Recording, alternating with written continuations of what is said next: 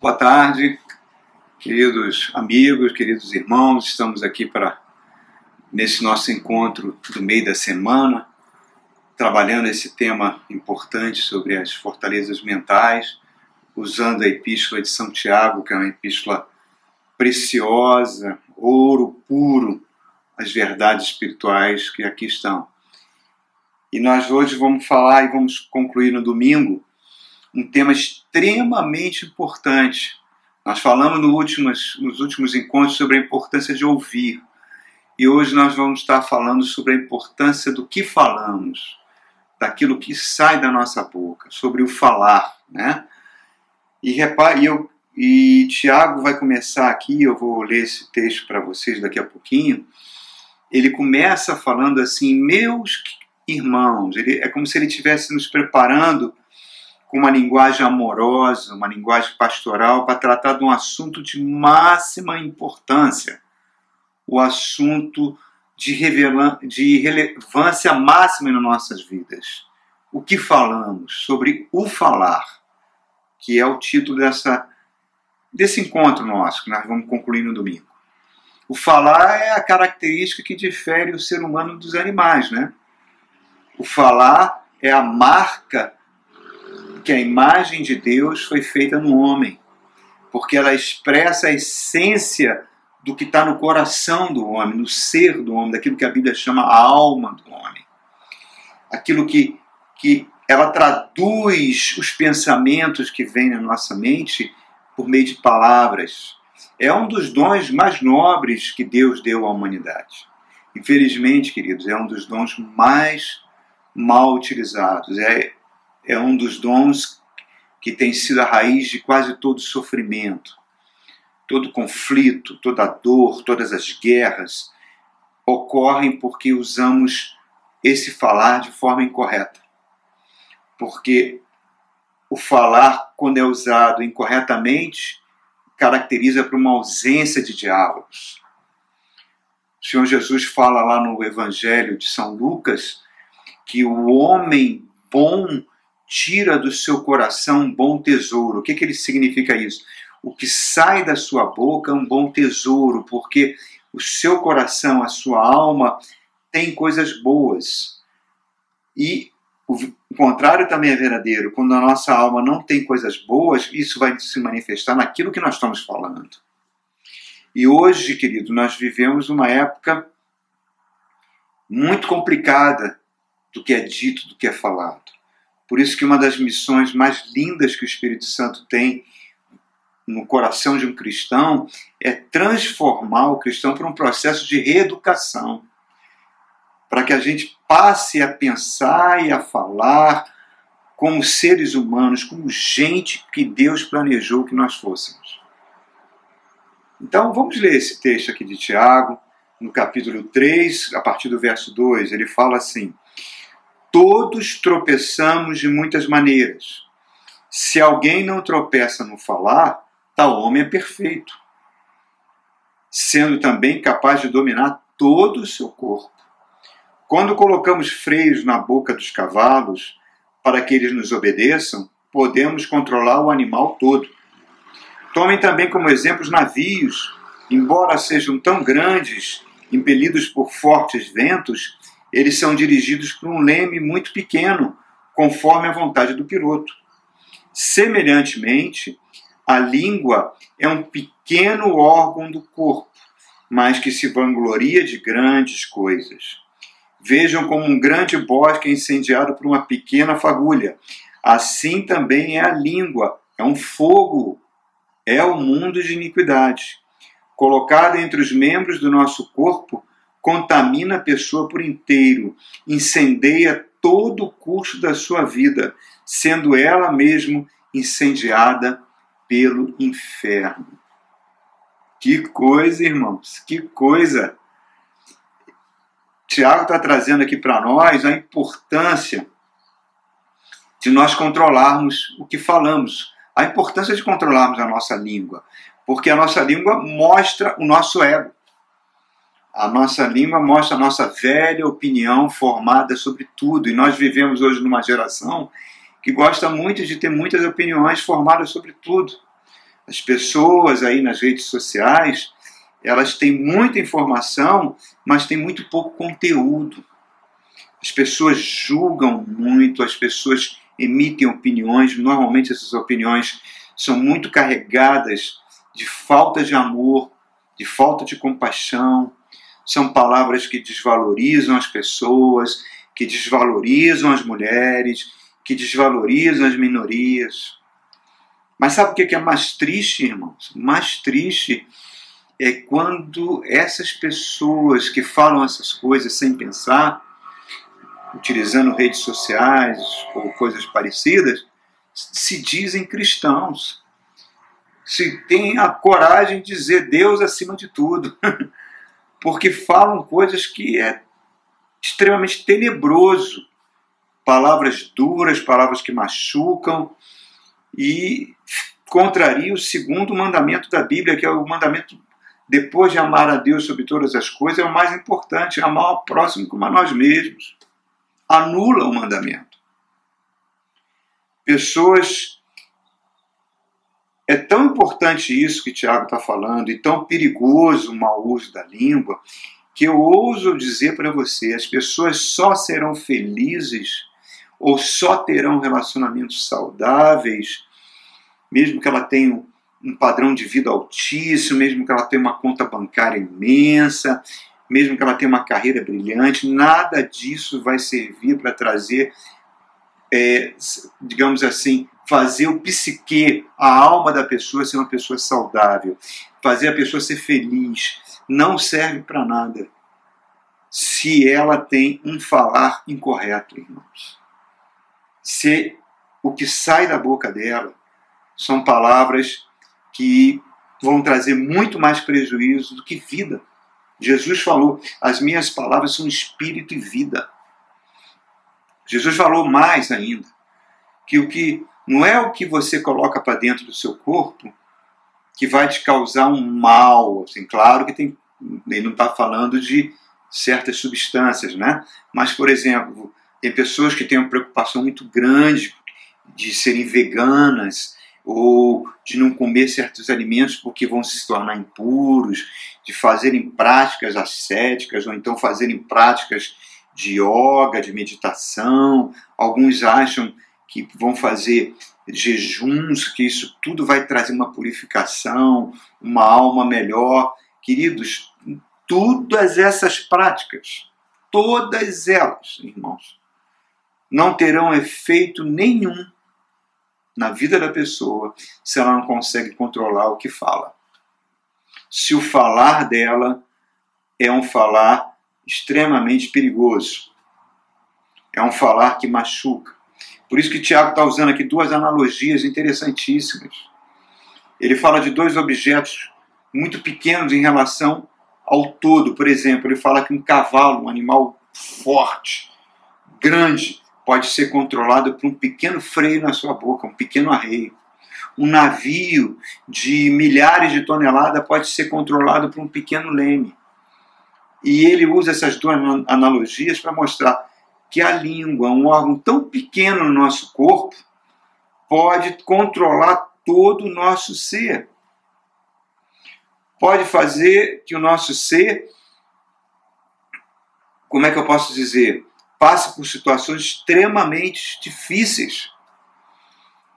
Porque a língua, ela é um instrumento do nossa alma, do nosso coração, do nosso ego. E o nosso ser acaba sendo governado por ela, o que é muito perigoso. Por isso eu queria falar de, nesse encontro rápido com vocês de pelo menos três princípios que deveriam reger a nossa conversação. Primeiro princípio é que o nosso falar sempre precisa, querido, estar sob nosso controle. Nosso controle.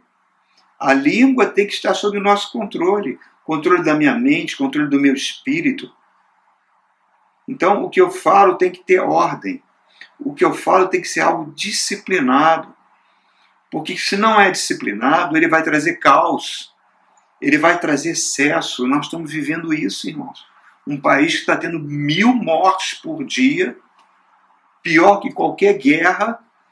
Nós estamos vendo pessoas irem à televisão, autoridades falando coisas que só estão trazendo mais dor e mais sofrimento, porque há um descontrole no que se fala. Por isso nós precisamos ter controle do que nós falamos, irmãos. Se aquilo começou a tomar forma na nossa mente e já vai sair pelos meus lábios, eu tenho que segurar. Eu tenho que frear. Eu tenho que pensar. E se aquilo for causar algum tipo de sofrimento, alguma coisa que vai machucar alguém, eu tenho que matar nos meus lábios. Porque senão, essa minha palavra vai virar uma seta maligna. Ela vai ser usada por forças da, das trevas, por espíritos malignos, para trazer dor e trazer destruição. Em consonância com Tiago, o livro de Provérbios traz várias reflexões sobre o, o falar, e ele faz uma comparação sobre duas classes de pessoas, o tolo e o sábio. Qual é a característica do tolo? O tolo é uma pessoa que dá vazão à sua ira. Ele fala o que pensa. Chega na sua mente, ele não tem freio nenhum, ele sai falando, ele externaliza tudo aquilo que está no seu coração. O sábio não. O sábio é o contrário, ele segura, ele não dá vazão à sua ira. Ele internaliza, ele guarda para si. Um tolo, quando ouve uma palavra que possa feri-lo, ele não pensa duas vezes. Ele roda a baiana, ele rebate no mesmo tom, ele machuca. O sábio, quando ouve uma palavra que pode feri-lo, ele para, ele ouve. Se essa palavra está vindo de uma pessoa justa, ele, fala, ele vai considerar aquela palavra que poderia feri-lo como um favor porque ele vai internalizar, gente, será que ele está falando realmente eu estou agindo dessa forma? Será que eu, essa minha conduta está errada? Não, então preciso modificar. O senhor sabe. Ele não permite que aquilo venha para fora. Agora, ao mesmo tempo, se aquela pessoa está falando algo para mim, para me machucar, para me ferir, e aquilo não corresponde a uma verdade, não vai me atingir, irmãos. Não vai me atingir porque eu não sou o que aquela pessoa está dizendo. Então eu não vou me preocupar com a fala dos outros. Porque se a minha consciência, como diz o apóstolo Paulo, se a minha consciência não me acusa, eu estou em paz. Você vê o tempo todo o, na, no livro de Jó, os amigos de Jó acusando todo o sofrimento que Jó estava passando, como se fossem atitudes erradas que Jó tinha. Jó, não, eu não vou ficar me justificando perante vocês. E a Bíblia ainda fala mais uma coisa linda lá em Provérbios capítulo 21, verso 3. Fala o seguinte: guarde a sua língua. Olha como está igualzinho a Tiago. Guarde a sua língua, porque aquele que guarda a sua língua guarda a sua alma. Guarda a sua alma. Proteja a sua alma de sofrimentos e angústias. Olha só, irmãos. Ele tá, a Bíblia está dizendo que existe uma ligação visceral no que eu falo e o meu psique. É inseparável. É inseparável. Então, eu tenho que ter, primeiro princípio, o que eu falo tem que estar sob meu controle, sempre. Segundo que eu, princípio que eu gostaria de trabalhar em cima aqui, é que o meu falar não tem que ser algo egoísta apenas para demonstrar o que o meu, meu ego sente. Não. Lembra que nós falamos a importância de a gente ouvir, ouvir, ouvir o nosso irmão, ouvir aquela pessoa que fala conosco? O falar também. O falar tem que demonstrar interesse. Tem que demonstrar interesse na pessoa que está com a gente. Isso envolve disciplina. Olha Jesus conversando com a mulher samaritana, lá no quarto capítulo do Evangelho de João. Reparem, aquela mulher era uma mulher difamada perante seu povo, era uma samaritana, já era difamada pelos judeus, ela era uma mulher que veio de vários relacionamentos amorosos fracassados, era mal vista na aldeia, que ela ia apanhar água sozinha. E Jesus, quando aborda essa mulher, irmãos, é uma, é uma aula do que, que deve ser uma conversa amorosa, o que, que deve ser uma conversa elegante. Você não vê nenhuma palavra de acusação em Jesus, nenhuma palavra ferindo aquela mulher, sempre uma palavra. E ele ainda fala algo que ele não falou para os seus discípulos mais íntimos. Ele fala: Eu sou o Messias. Eu sou filho de Deus, o esperado. Como é difícil, irmãos, hoje em dia as pessoas receberem compreensão de palavras quando vai falar com o outro, né? Tanto é que os consultórios dos terapeutas estão cheios, porque as pessoas preferem pagar para poder abrir a sua boca e falar com alguém sem ser condenado, sem ser acusado. Então, reparem, queridos, o que eu falo tem que ser algo que não é egoísta, é algo que não é sempre com interesse no outro.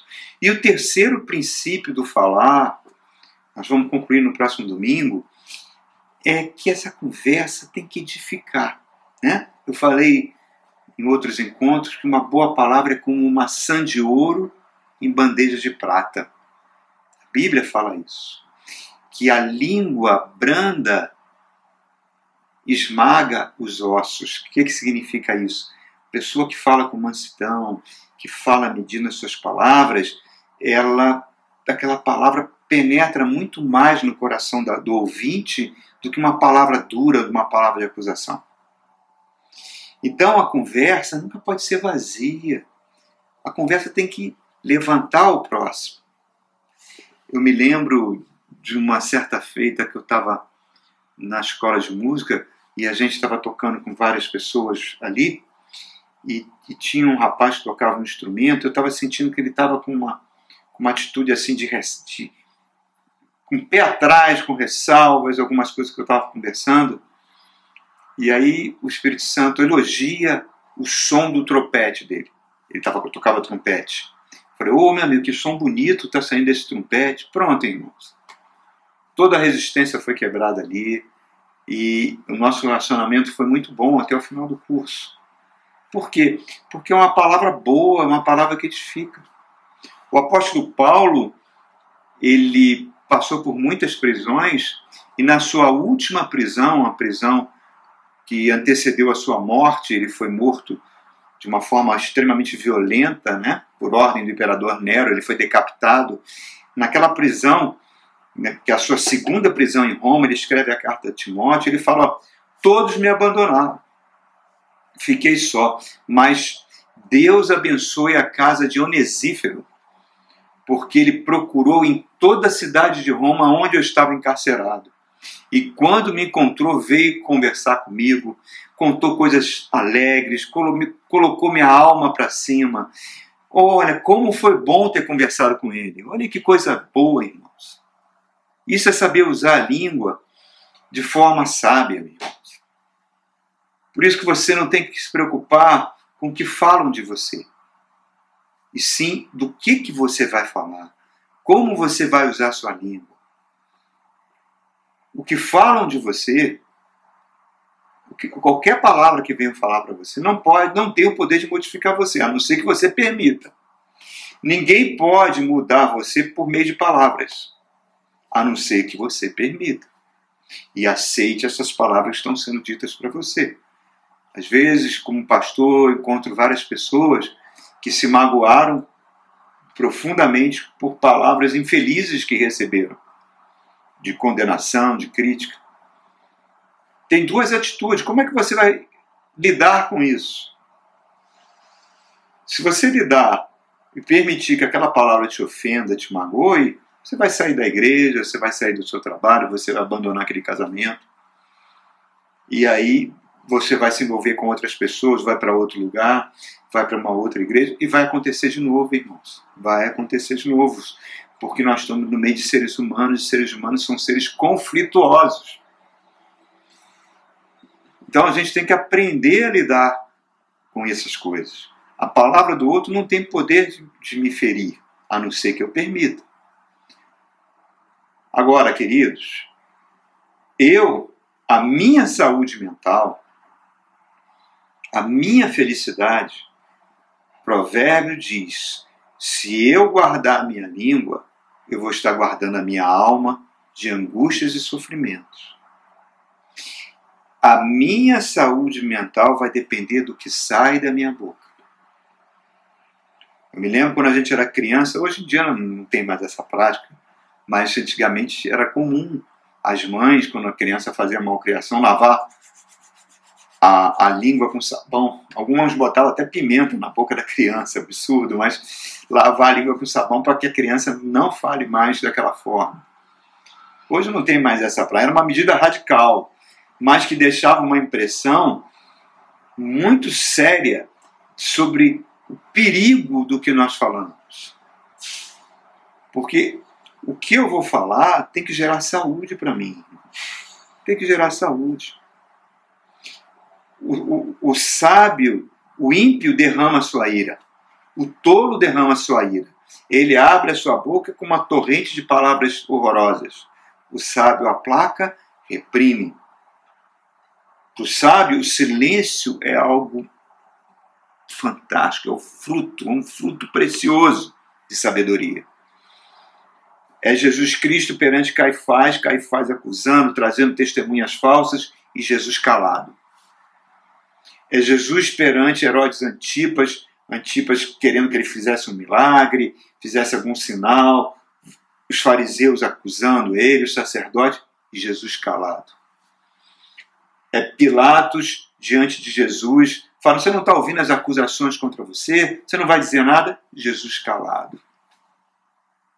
É Davi falando: Quando eu estiver na presença de uma pessoa que não tem Deus, eu colocarei mordaças na minha boca. Por quê? Tudo isso são práticas, irmãos práticas preciosas de saúde mental. Nós estamos vendo a saúde das pessoas sendo atacadas. Nós estamos vendo, além desse flagelo do corona que mata tantas vidas, que entra na casa de tantas pessoas, nós estamos vendo que as palavras continuam ferindo, continuam trazendo divisões, continuam machucando as pessoas. E Tiago está falando: ela é uma língua que incendeia, não é contida por ninguém e vem do inferno. Então, meu coração, a minha alma, tem que ser sede do Espírito Santo, irmãos, e não sede do inferno. Então vamos controlar o que falamos, queridos. Vamos ter cuidado com o que falamos. Olha que coisa linda. Vamos quebrar essa fortaleza mental de falar demais. Amém? Deus abençoe. Uma ótima semana para vocês. Amém?